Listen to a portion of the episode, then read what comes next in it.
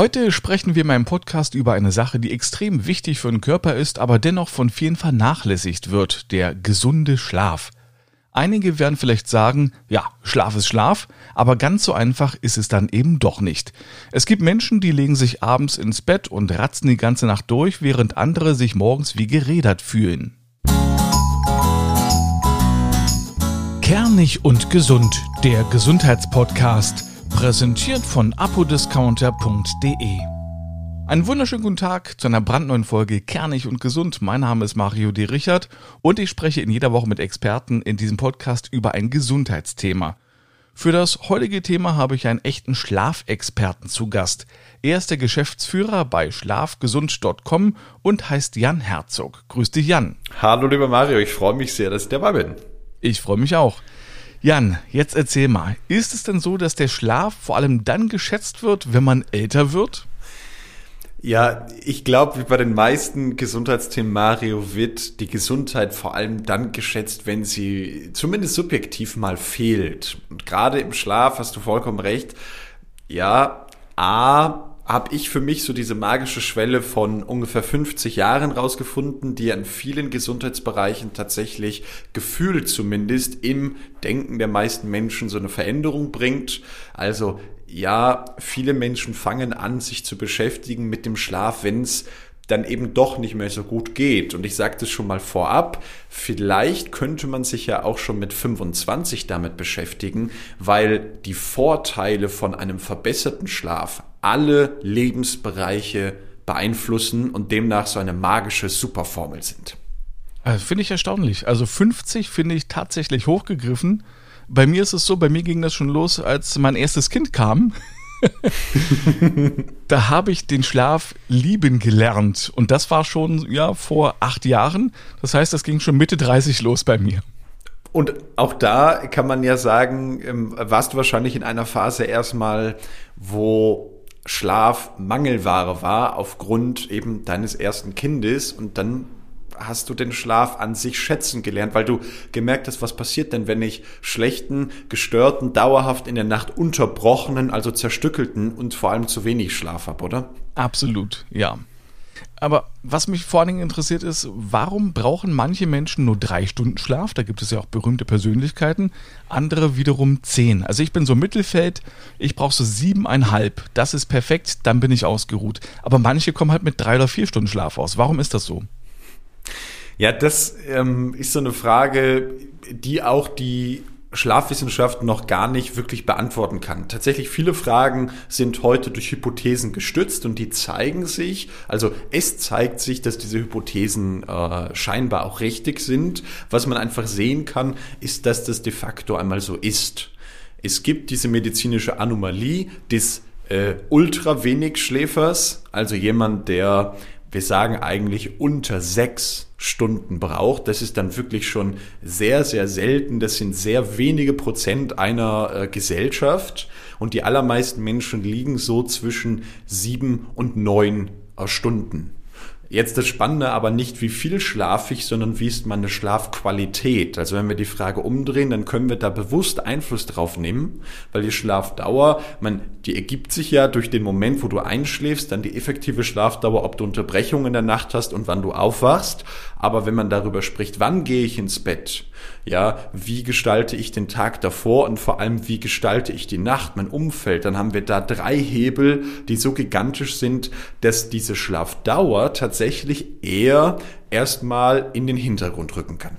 Und ich kann mir auch vorstellen, dass es bei vielen Menschen so ist, die brauchen vielleicht mehr Schlaf, bekommen aber einfach viel weniger, weil sie so viel zu arbeiten haben, weil sie viel in der Familie integriert sind und vielleicht bis nachts um zwei arbeiten müssen und dann klingelt halt um sechs schon wieder der Wecker.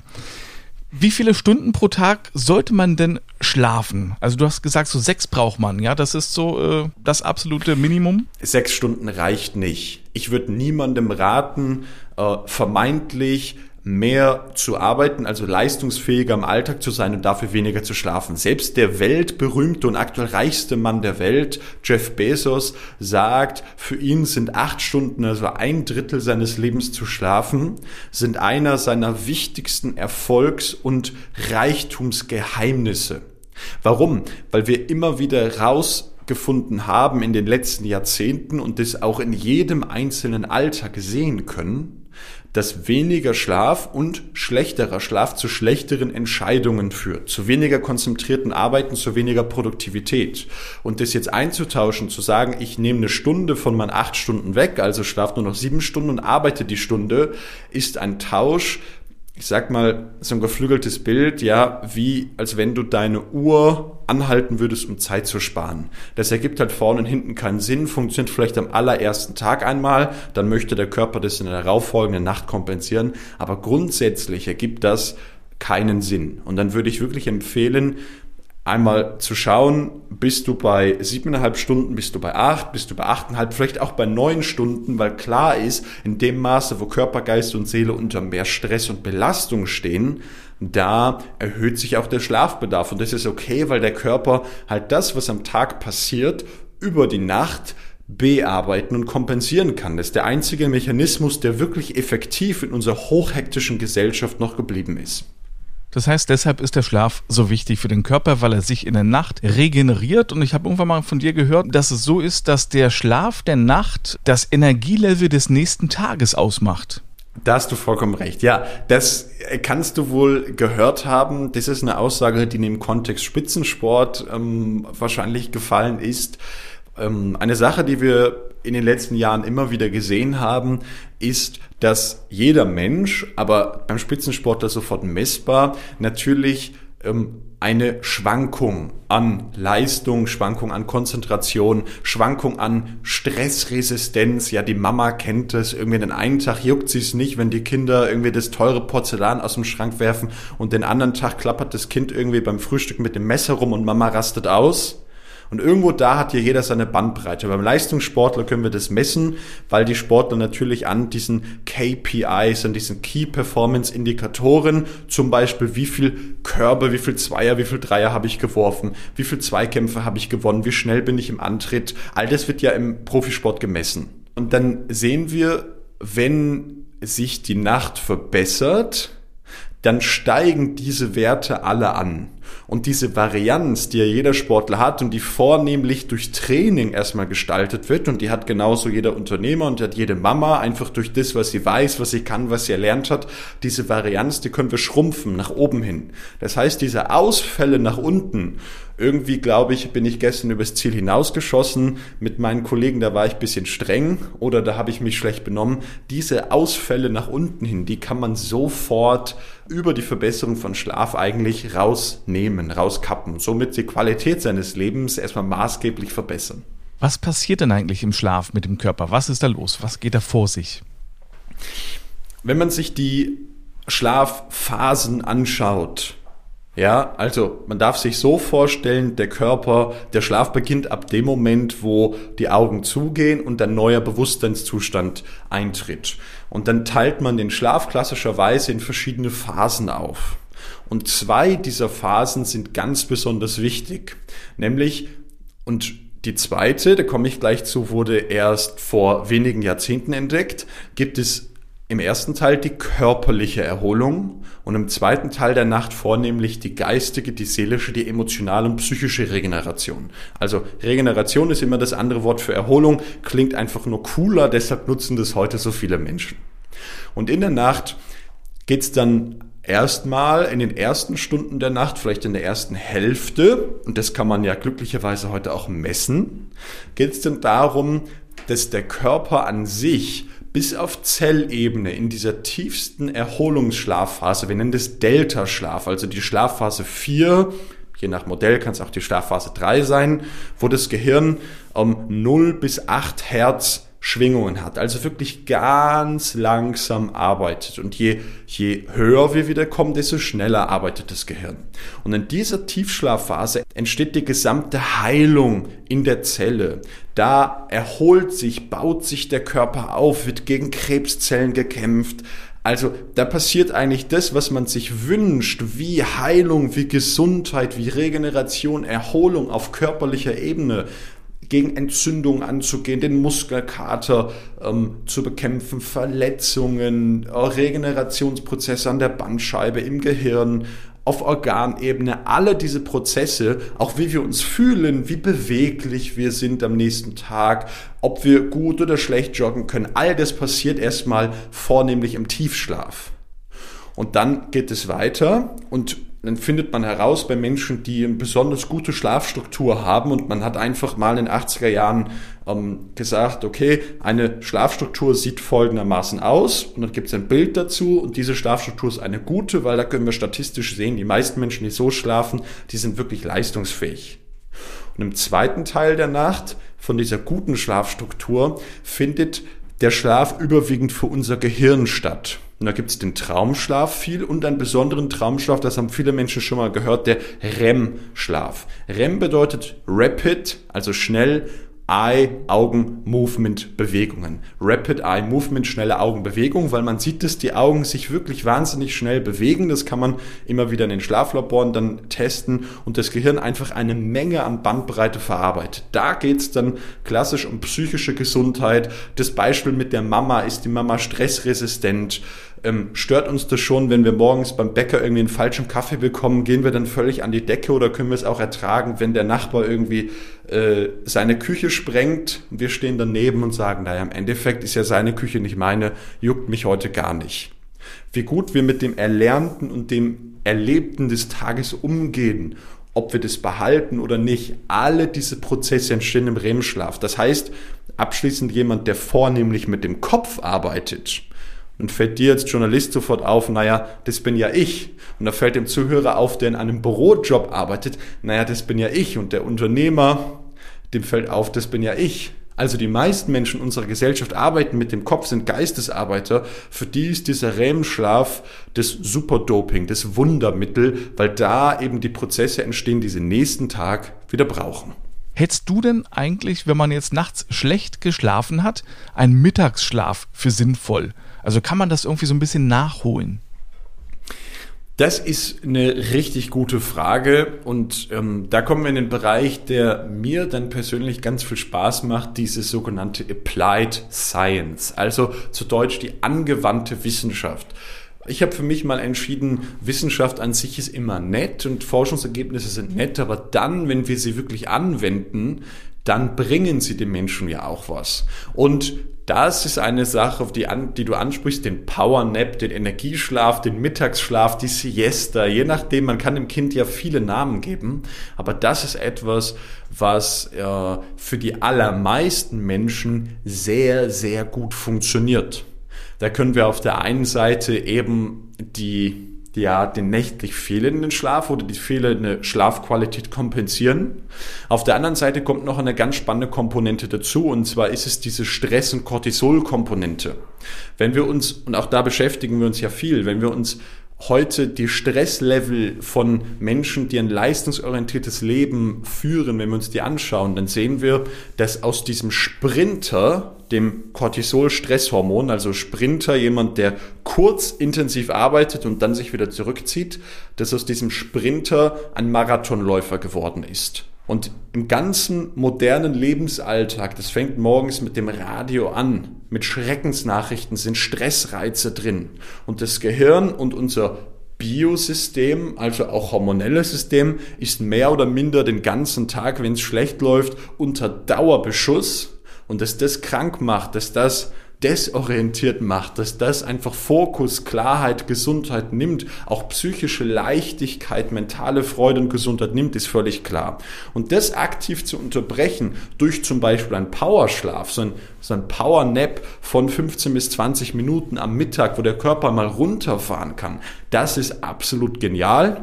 Und da gibt es zum Beispiel einen kleinen Hack dabei, was man machen kann auf der einen Seite würde ich mir äh, einen Wecker stellen, das ist ganz wichtig. Also, dass wir wirklich nach 20 Minuten rauskommen, weil die Studien zeigen, dass 70 Prozent aller Menschen wirklich nur so ungefähr 20 Minuten schlafen sollten. Und dann suchen wir uns eine dunkle, eine ruhige, eine entspannte Umgebung, wo wir gut liegen können. Und drittens, vor dem Einschlafen gibt's dann noch einen kleinen Espresso auf der einen Seite kontraproduktiv, auf der anderen Seite gegen die Intuition, also kontraintuitiv. Ja, ein Espresso vorm Einschlafen. Ja, der Espresso braucht so 30, 40 Minuten, bis er richtig wirken kann im Körper. Aber am Anfang schlafen wir gut und wenn wir dann wieder aufwachen, dann haben wir hinterher den Schub da und können wirklich voller Energie in den Tag wieder starten und die zweite Hälfte des Tages nutzen. Denn ein zu langer Mittagsschlaf ist auch kontraproduktiv. Der absolut genau. Wir halten das an dem Wort fest, absolut kontraproduktiv, weil die Schlafphasen, diese Tiefschlafphase, die braucht so ein bisschen. Und die ersten 20 Minuten bei den meisten Menschen befinden wir uns in einem Leichtschlaf, wo wir sehr schnell wieder rauskommen. Also kurzer, prägnanter Mittagsschlaf und es geht auch gar nicht darum, das Gefühl zu haben, ich habe jetzt tief und fest geschlafen. Es geht einmal darum, die Augen zuzumachen, sich eine Viertelstunde hinzulegen und auch unserem System mal zu erlauben, jetzt ist mal eine wirkliche Pause. Und ich glaube, Mario, da haben die allermeisten Menschen heute ein gigantisches Problem, wenn ich da vor allem äh, Unternehmer und Selbstständige betreue. Das Thema mit den Pausen, das haben die irgendwie vergessen. Ja, und Mittagsschlaf wird ja bisweilen auch ein bisschen belächelt. Das ist eine kulturelle Sache. Ähm, würden wir uns jetzt in Japan befinden, dann wäre das ganz anders. Ja, das äh, hätte dann damit zu tun, dass äh, jemand, der in der Öffentlichkeit schläft, kulturell als jemand angesehen wird, der wahnsinnig fleißig ist und der so fleißig ist, dass er vor Erschöpfung gerade eingeschlafen ist. Und da kriegt man sozial, der Jugendliche würde sagen Props, also sozial nochmal so auf die Schulter geklopft und äh, richtig seinen Status anerkannt. Ja, und ich glaube, da darf man gerade im Firmenkontext äh, in Deutschland, in den Unternehmen, darf einfach mal direkt so, ein, so eine Veränderung, so ein Mindshift im Kopf stattfinden. Man darf sagen, okay, vielleicht mache ich es wie Google oder wie Amazon. Ich biete meinen Mitarbeitern in den USA, ich biete den Mitarbeitern das einfach mal an und schaffe einen Raum und statte den aus mit zwei, drei tollen Betten oder irgendwelchen Schlafkojen oder in den USA gibt es sehr viele Kapseln, also die kann man so ein bisschen zumachen, da ist man selber drin, hat ein bisschen Privatsphäre, Intimität, ja, die sind so ein bisschen Geräusch abgeschirmt und kann da wirklich mal gut zur Ruhe kommen, um die Kraft aufzutanken, die ich für die nächsten drei, vier Stunden im Unternehmen brauche. Sowas klingt ganz gut, ne? wenn man auch wirklich so ein bisschen Intimsphäre hat, ein bisschen Privatsphäre.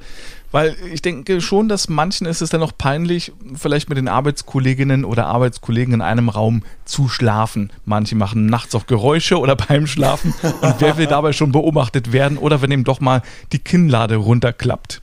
Ganz genau. Kann man denn eigentlich, äh, jetzt waren wir beim, Mittagsschlaf, kann man denn Schlaf auch vorab integrieren? Das heißt, dass man vorschläft. Wenn man weiß, ah, das wird jetzt ein anstrengender Abend, eine sehr lange Nacht, dass man sich dann schon vorab hinpackt, ein, zwei Stunden und das dann sozusagen auf das Schlafkonto später raufgerechnet wird? Ein schlechter Interviewpartner wird jetzt nö, Punkt sagen. Also nö, Punkt. ich sage dir ein nö, na ja, weil und erkläre das Ganze einmal. Vorschlafen an sich, so wie wir uns das vorstellen, ist nicht möglich, weil der Körper hat seinen Schlafbedarf und wenn der gefüllt ist, dann ist er gefüllt. Jetzt sehen wir einen sehr spannenden Punkt, wenn wir zu lange, und zwar deutlich zu lange, ab na, vielleicht anderthalb Stunden über unsere Schlafzeit sprechen, dann, und vielleicht hat es der ein oder andere am Samstag oder Sonntag schon erlebt, dann fühlen wir uns meist den ganzen Tag richtig gerädert. Woran liegt es? Unter anderem an dem Melatonin, diesem Schlafstrukturhormon, was so ein bisschen in Richtung depressive Verstimmung, also Gefühle auslöst, wenn wir das im Blut haben. Und wir kommen den Tag nicht so richtig in den Tritt. Also länger schlafen, als wir brauchen, ist eben auch keine Lösung. Potenziell, und das ist sehr spannend, Mario, ähm, macht es sogar noch kränker, länger zu schlafen als kürzer zu schlafen. Das hat man äh, in Studien immer wieder herausfinden können. Das heißt, nehmen wir an, du brauchst jetzt deine 8,3 Stunden Schlaf und die hast du voll, dann ist dein Gesundheits- und Schlafkonto bei 100 Prozent. Und wer in Mathe aufgepasst hat, der weiß, effektiv über 100 Prozent zu gehen, macht in den meisten Systemen nicht so richtig viel Sinn. Das heißt, wenn du 100 Prozent aufgeladen hast, dann kannst du nicht weiter vorschlafen, dann bist du so fit, wie du durch deine Lebensumstände und alles, was du tust und deine Qualität in der Nacht jetzt sein kannst und musst halt damit leben, dass in der nächsten Nacht leider weniger wird und der Körper wird sich schon automatisch in den darauffolgenden Nächten wiederholen und kompensieren.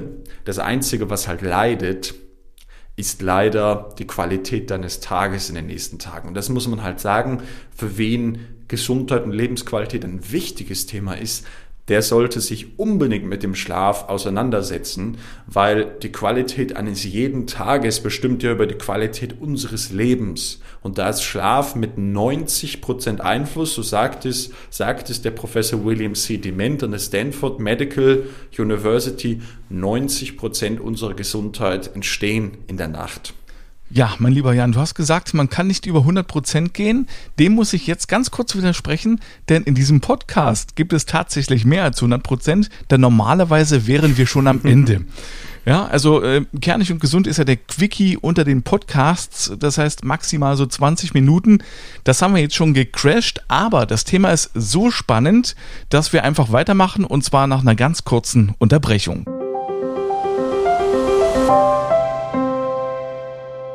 Werbung. Heute habe ich wieder die tolle Rabattaktion von apodiscounter.de und zwar gibt es einen Rabattcode. Sie können sich also in aller Ruhe in der Online-Apotheke umschauen und genau das, was Sie brauchen, in den virtuellen Warenkorb legen. Egal ob es Nahrungsergänzungsmittel, FFP2-Masken, Desinfektionsmittel, Arzneimittel oder Beauty-Produkte sind. Und dann, wenn der Warenkorb mindestens 30 Euro erreicht hat, bekommen Sie 10 Euro Rabatt. Kurzum, für 30 Euro einkaufen, aber nur 20 zahlen. Dazu müssen Sie einfach nur den Rabattcode Kernig10 an der Kasse eintippen, alles zusammengeschrieben und schon haben Sie 10 Euro gespart. Am besten gleich mal reinklicken auf apodiscounter.de. Zurück bei Kernig und Gesund. Heute ist Jan Herzog mit am Mikrofon. Er ist der Schlafexperte und heute geht es um den gesunden Schlaf. Wir sind ein bisschen länger als sonst, aber bleiben Sie dran, es lohnt sich, denn es ist ein hochspannendes Thema. Jan, welcher Schlaf ist denn der bessere Schlaf? Der, in dem man am nächsten Morgen sagt, ja, heute Nacht habe ich wie ein Stein geschlafen oder der, wo man sagt, ich hatte so viele wilde Träume und äh, bin quasi von einem Traum in den nächsten gewankt. Das sind durchaus Fragen, die äh, die Menschheit beschäftigt. Die haben, auch das kann ich sagen, ähm, erstmal gar nichts damit zu tun, sein Leben aktiv zu verbessern, weil man ja über einen Zustand erstmal spricht. Aber diese Fragen, das ist lustig, die bekomme ich sehr, sehr oft. Ich pauschal kann das für mein Gegenüber unmöglich beantworten. Warum? Weil jeder Mensch das erstmal subjektiv selber auch anders wahrnimmt. Ja, es gibt durchaus Menschen, die ja sich nicht an ihre Träume erinnern können. Und Stand heute sagt die globale Schlafwissenschaft, das ist auch nicht schlimm. Also es scheint überhaupt gar keinen Einfluss zu haben auf psychische Gesundheit. Man kann da keinerlei Korrelationen finden. Es scheint keinen Einfluss zu haben, ob du dich an deine Träume erinnern kannst. Und auf der anderen Seite gibt es Menschen, die leben, durchleben ihre Träume wild und lebhaft und in riesigen bunten Farben und mit gigantischen Geschichten. Was an diesem anderen Ende des Spektrums von gigantische intensive Träume oft auftaucht, sind halt ähm, psychische Verstimmungen, psychische Probleme, die dann über die Nacht kompensiert werden. Auch ich habe da meine eigenen Erfahrungen als Jugendlicher mitmachen dürfen und ich kann dir sagen, für mich war es durchaus teilweise sehr belastend, so intensiv zu träumen, weil das natürlich auch wieder so viel neue Reize reingibt, die du erstmal am Morgen in den Tag mitnimmst. Und das kennen wir, wenn man mal so wirklich abartigen Albtraum hatte. Also einen, der wirklich durch Mark und Bein ging und uns geschockt hat.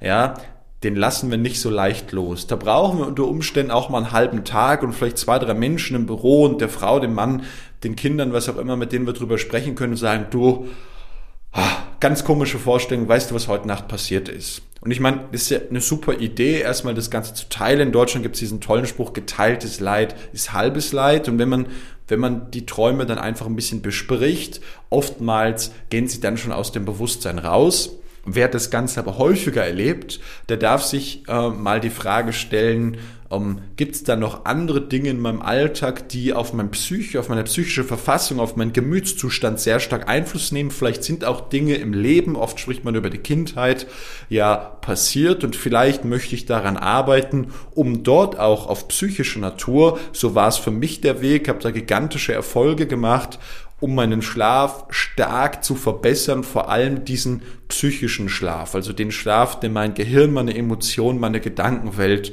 ähm, beeinflusst. Wie sollte denn eine entspannte Schlafumgebung aussehen, damit die Nacht perfekt wird, damit der Schlaf entspannt wird? Das ist eine sehr gute Frage. Wir sprechen oft von Konstanten.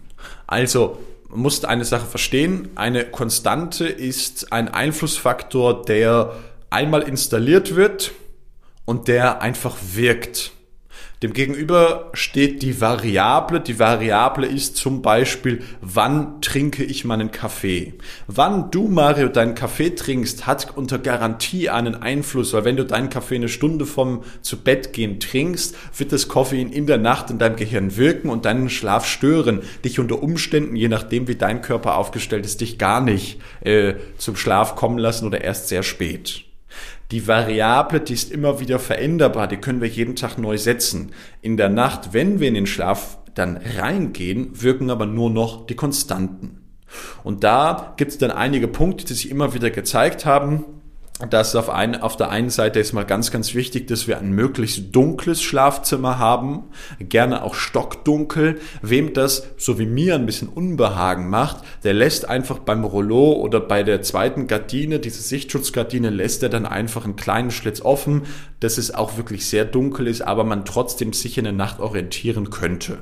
Also wir halten fest die Dunkelheit. Dann geht's natürlich, und auch das haben viele Menschen schon gehört, erstmal um die Temperatur. Das heißt, je kälter das Schlafzimmer ist, desto besser laufen diese biologischen und biochemischen Prozesse in der Nacht ab, weil Schlaf im Endeffekt ist ein Produkt. Das heißt, durch Dinge, die wir konstant eingeben in die Nacht, also Dinge, die vorherrschen am Schlafplatz und über die Dinge, die wir am Tag tun, produzieren oder zerstören wir unseren biologisch hochwertigen Schlaf. Und auch da ist eben die Temperatur ganz besonders wichtig. Da hat man herausgefunden, dass 16 bis 18 Grad eine ideale Temperatur sind. Was im Sommer natürlich ein Problem ist. Und auch das merken ja wieder viele Menschen, oder? Dass sie hinterher im Sommer sagen, ja, weißt du, irgendwie fühle ich mich morgens ziemlich erschöpft. Gerade wenn es morgens dann schon wärmer ist.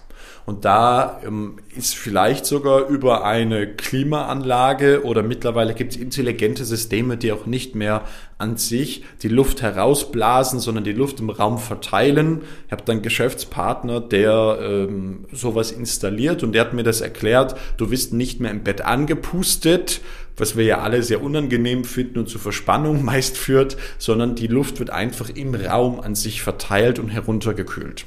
Spielen denn auch technische Geräte eine Rolle, wenn man abends zum Beispiel den Fernseher nutzt, um dann irgendwann einzuschlafen vor dem Fernseher oder dass man vor dem Einschlafen noch äh, zwei Stunden auf dem Handy rumdaddelt? Definitiv. Also das sind Sachen, die in unserer Philosophie keinen Raum haben Zumindest nicht im Schlafraum. Also ich würde definitiv alle technischen Geräte, soweit es möglich ist, aus dem Schlafzimmer verbannen. Ein Fernsehgerät ist ein absolutes No-Go. Ein absolutes, völlig indiskutabel. Ähm, bei uns geht es so weit, dass Kunden, die daran festhalten oder Menschen, die daran festhalten, nicht als Kunden aufgenommen werden, Aha. weil wir immer wieder gesehen haben, dass ein Fernsehgerät im Schlafzimmer den Schlaf an sich strukturell und auch psychisch in einem gigantischen Maße stört. Das gilt für die neue, die jüngere Generation natürlich auch für das Smartphone oder das Tablet. Ja, beim Fernseher ist es noch ein bisschen anders. Das Smartphone und das Tablet werden aktiv benutzt, der Fernseher läuft passiv mit. Was ist das Thema dabei? Erstens, so ein Fernseher um, schüttet starke elektromagnetische Felder aus. Ja, die sind auch im Schlafzimmer dann drin, die können ja erstmal nicht weg und die verändern die Luftqualität, weil geht's da wirklich um was Physikalisches. Ja, die Ionen in der Luft, also kleine äh, elektrische Bauteilchen, die werden so verändert, dass die Luft für uns äh, schlechter zu verwerten ist. Das heißt, es ist sehr wichtig, auch abends zu lüften. Grundsätzlich würde ich es jedem empfehlen, die letzten zehn Minuten, bevor er ins Schlafzimmer geht, noch einmal frisch durch zu lüften, um ein besseres Luftverhältnis da zu schaffen. Und jetzt ist der Fernseher bei den meisten Menschen dann äh, die Nacht über auch an und dann kommen so Sätze wie, ja, ich merke das schon, wenn da nebenbei was läuft, dann kann ich besser einschlafen. Unser Unterbewusstsein ist ja nicht doof, nein, es ist hochintelligent. Es ist mindestens 99 Prozent unseres Lebens macht das Unterbewusstsein aus. Und jetzt sehen wir da eine Sache. Das Unterbewusstsein hört zu.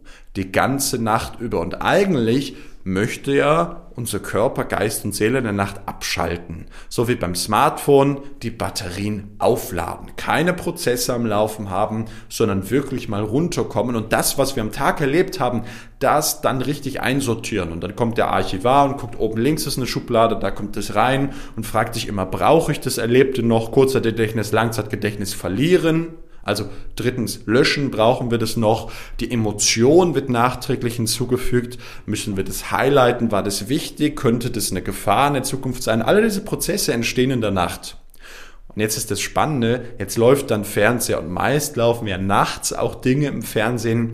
Naja, die haben dann mit Erotik zu tun, also für unser limbisches System dann sehr anregend im Gehirn. Die haben äh, mit Gewalt, mit Action zu tun. Das kommt noch hinzu. Mhm. Schlafzimmer und Fernseher ist ein No-Go. Wer das machen möchte, abends Fernsehen guckt, weil ihn das entspannt, so wie mich zum Beispiel. Ich habe so spezielle Serien. Aktuell gucke ich eine Serie von HBO, das ist Bones. Gefällt mir wahnsinnig gut, ist so ein bisschen aufregend. Und dann gucke ich ein, zwei äh, Folgen da am Abend. Und dann aber eine halbe Stunde bevor ich ins Bett gehe, mache ich das Ganze aus lese noch irgendwas oder gehe Zähne putzen und die Zeit verstreicht und dann ist auch schon, schon fertig und ich gehe dahin. Aber ich mache das im Wohnzimmer, weil, und das ist noch ein Punkt, unser Unterbewusstsein assoziiert Räume mit bestimmten Zuständen. Und jetzt haben wir den Zustand des Fernsehguckens oder nehmen wir den Studenten, der seinen Laptop mit ins Bett nimmt und dort an seiner Arbeit, was auch immer, an seinem Studium arbeitet, im Bett. Und das Unterbewusstsein assoziiert das Bett jetzt mit Schlafen, aber auch mit Arbeiten. Das heißt, psychisch verschlechtern wir unseren Schlaf und äh, nehmen uns auch wieder Qualität, nehmen uns Effektivität daraus. Aus diesen Gründen, zusammen gibt es sogar noch mehr Gründe, würde ich auf jeden Fall die elektrischen Geräte äh, verbannen. Und wenn unbedingt ein Handy zum Beispiel am Schlafplatz sein muss, dann ist ganz, ganz wichtig, dann bitte im Flugmodus und so weit weg vom Kopf wie irgend möglich. Und natürlich sollte man auch nicht vergessen, dass man den Blaufilter einschaltet. Da wird das Bild so ein bisschen, ja, beige oder ein bisschen bräunlich, aber das ist auf jeden Fall besser dann für die Schlafgesundheit. Mhm. Da kann ich dir fast widersprechen. Ja, mach das, weil ich mach das zum Beispiel, aber ich äh, bin gespannt, was du dazu sagst als Experte. Ja, also im Endeffekt dieser Bildschirm an sich hat ja die gleiche Lichtfrequenz. Also, worauf du hinaus möchtest, und das ist ein ganz wichtiger Punkt, Mario, ist, dass bestimmte Lichtreize, die wir haben, dass die auf unseren Körper sehr anregend wirken. Das haben viele Menschen schon gehört. Das sind so weißere und blauere Lichtreize. Also, wir sehen das blaue Licht eher als weißes Licht. Das kennt man von der Lampe. Wenn man durch den Baumarkt läuft, sich das anguckt, Schatzi, welche Lampe nehmen wir?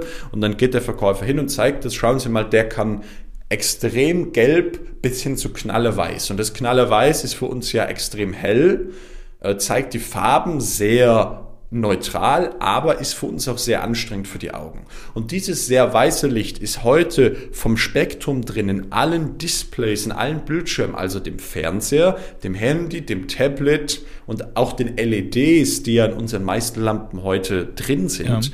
Da ist dieses Spektrum so verändert, dass übermäßig viel Blaulicht auch aus einem Effizienzgrund da ist. Also übermäßig heißt in dem Fall wirklich übermäßig viel, ist ein gigantischer Anteil Blaulicht, der unserer Zirbeldrüse, einem Teil im Gehirn, immer Folgendes sagt, hey Junge, es ist mittags 12 Uhr. Hey Junge, es ist mittags 12 Uhr. Weil mittags 12 Uhr, wenn wir rausschauen, hat das Licht, also hat der Sonnenstand diese Frequenz mit besonders viel Blauanteil, den hellsten, den weißesten Anteil. Um mittags 12 Uhr möchte unser Körper leistungsfähig sein. Das heißt, es entstehen Hormonprozesse, sofort messbar, zum Beispiel Cortisol. Dieses Stress- und Leistungshormon wird ausgeschüttet und der Körper kann sich eigentlich nicht aufs Schlafen vorbereiten. Und jetzt schauen wir eine Stunde abends auf dem Handy und gucken uns das Ganze an. Und jetzt wirkt es, egal was wir uns anschauen, jetzt wirkt es auf unser Gehirn.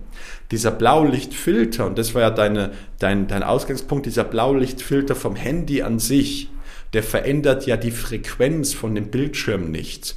Die Farben werden nur anders dargestellt. Das ist sicherlich angenehmer für die Augen und auch meine technischen Geräte haben das alle drin. Abends ab 22, 23 Uhr haue ich das immer rein. Aber tatsächlich auf den Schlaf wird es eher weniger Einfluss haben. Da habe ich aber einen super Tipp. Dann gibt es diese Blaulichtfilterbrillen.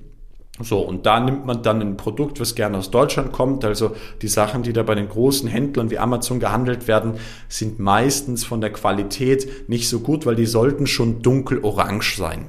Ja, da sieht man wirklich, dass ein Großteil auch technisch des Blaulichts rausgefiltert wird. 95 Prozent, 98, 99 Prozent. Und so eine Blaulichtfilterbrille, die kann man sich abends in der letzten Stunde aufsetzen. Ich mache das jeden Abend und da merkt man dann also selber, man spürt es, dass der Schlaf an sich sich deutlich verbessert, dass wir schneller müde werden und auch uns morgens erholter und fitter fühlen. Das ist wirklich ein bisschen ernüchternd, muss ich sagen. Ich dachte, ich tue was für meine Gesundheit, habe hier dauerhaft sogar einmal den Blaufilter drin. Aber offenbar hast du mich jetzt eines Besseren belehrt.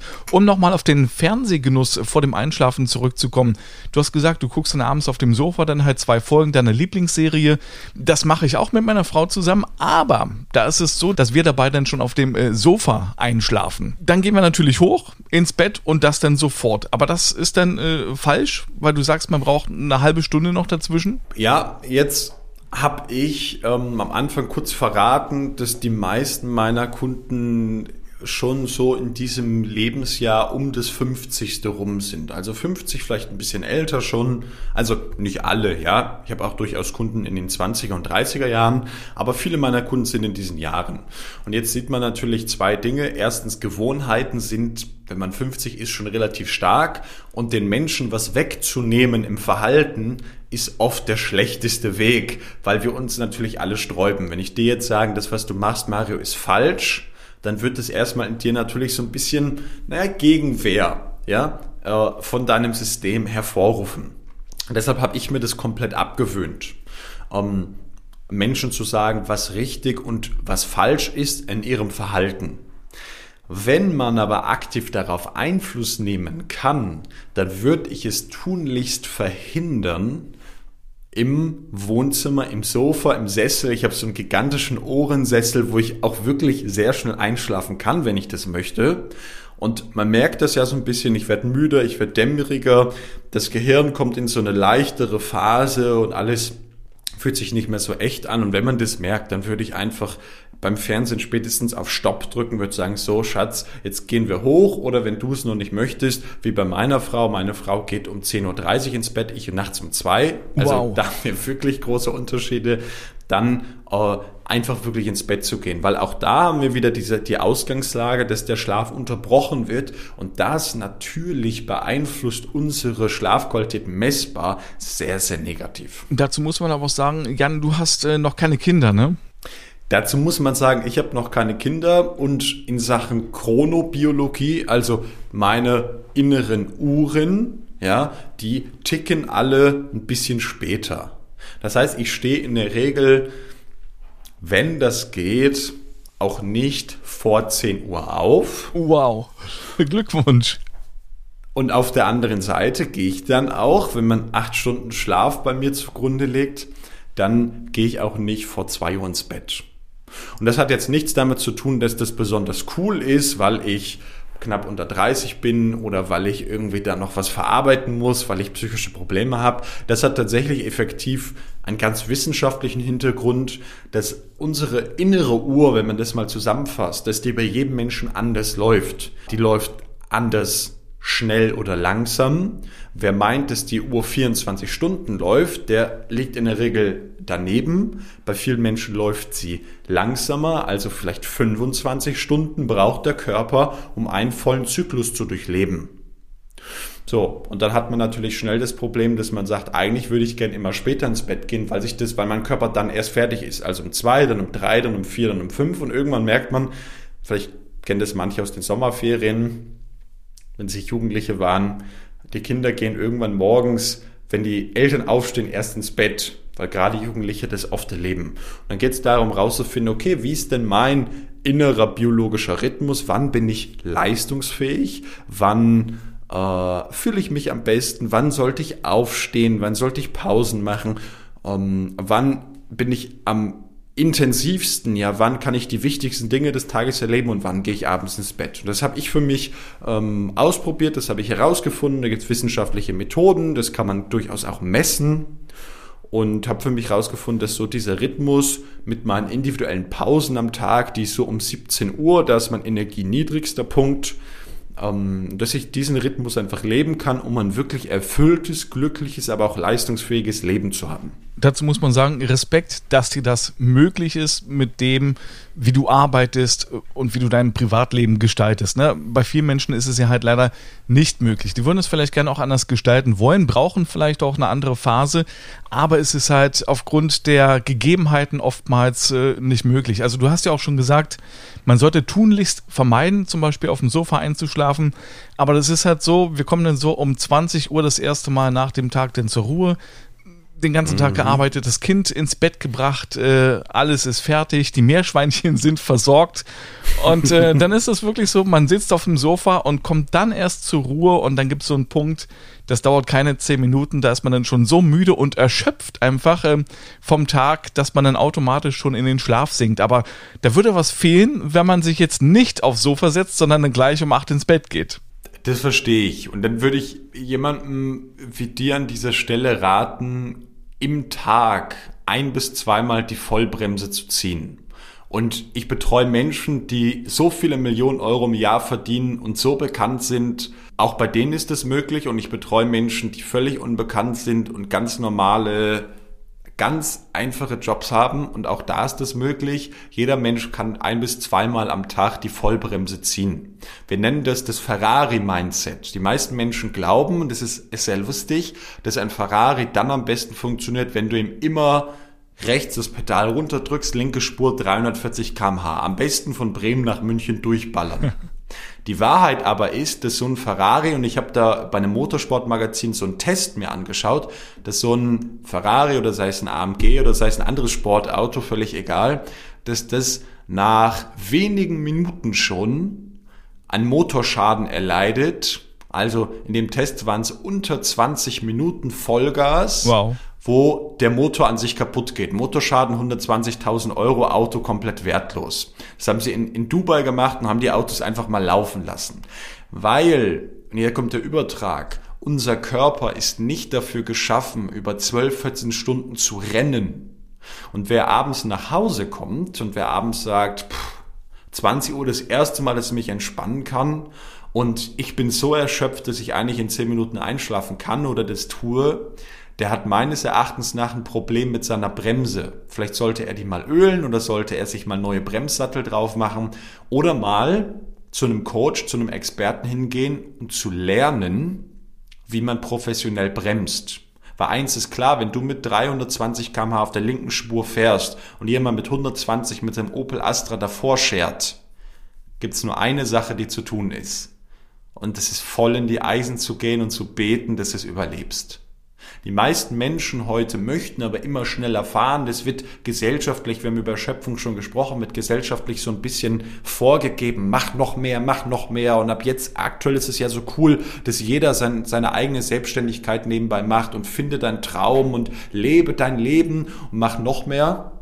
Und eigentlich sehen wir, dass das nicht so gut funktioniert. Ja, und da wäre es wirklich mal gut zu schauen, wo kann ich denn meine ein bis zwei Bremsen wirklich ziehen im Alltag, um mal 10, 20, 30 Minuten runterzukommen.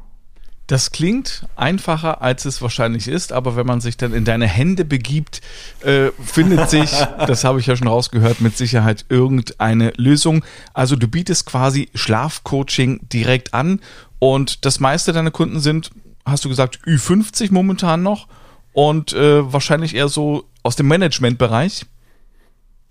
Genau.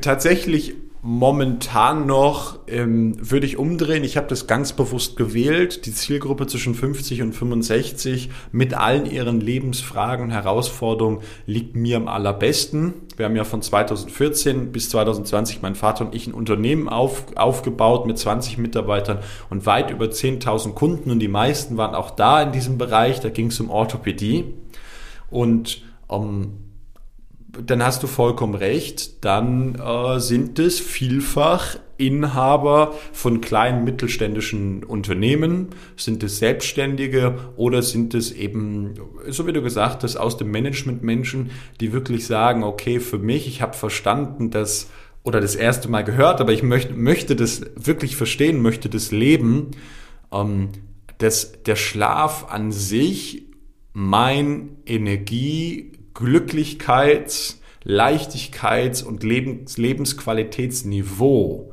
aktiv beeinflussen kann. Und ich glaube, diese Aussage vom Professor William Sediment, dem anerkanntesten, renommiertesten Schlafforscher aller Zeiten, der je gelebt hat, von der Stanford University, dass 90 Prozent aller Energie und Gesundheit in der Nacht im Schlaf entstehen. Und das Ganze würde ich gern positiv äh, in meinem Leben voranbringen, weil die meisten Menschen, so kommt es mir vor, um das 50. Lebensjahr entdecken, ich habe jetzt vielleicht fast, so sagen es mir viele Kunden, fast zwei Drittel meines Lebens gelebt, eine Menge, Menge, Menge gearbeitet und eine Menge, Menge Belastung erlebt. Und wenn ich so weitermache, gerade die Jungs merken das, wenn ich so weitermache, mein Arzt, der hat mir schon zwei, dreimal gesagt, hey Junge, du musst was ändern. Und da reiche ich meine Hand und sage, okay, da haben wir Wege, die leicht sind, die ähm, wissenschaftlich fundiert sind, die gut funktionieren. Und die haben nicht alle mit dem Schlafen zu tun, mhm. aber äh, der Schlaf ist die, ist die Grundlage davon, weil eben der Schlaf der wichtigste Steuerungsfaktor ist und wir darüber erstmal in alle Lebensbereiche auch reinkommen.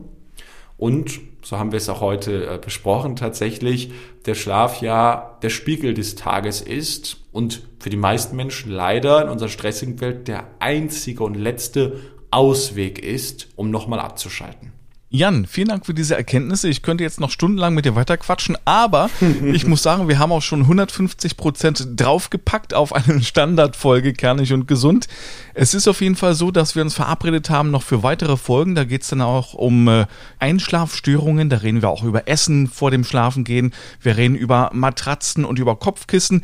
Das alles nochmal in späteren Folgen. Für heute danke ich dir erstmal. Es war mir eine Freude. Danke, lieber Mario. Ich fand's super. Cool, dass du das machst. Und Ihnen vielen Dank fürs Zuhören, Downloaden, Streamen, Abonnieren und Teilen. Die nächste Folge Kernig und Gesund gibt es dann am kommenden Mittwoch. Da geht es dann um das E-Rezept auf Kernig und Gesund und überall dort, wo es gute Podcasts gibt. Bis dahin, tschüss.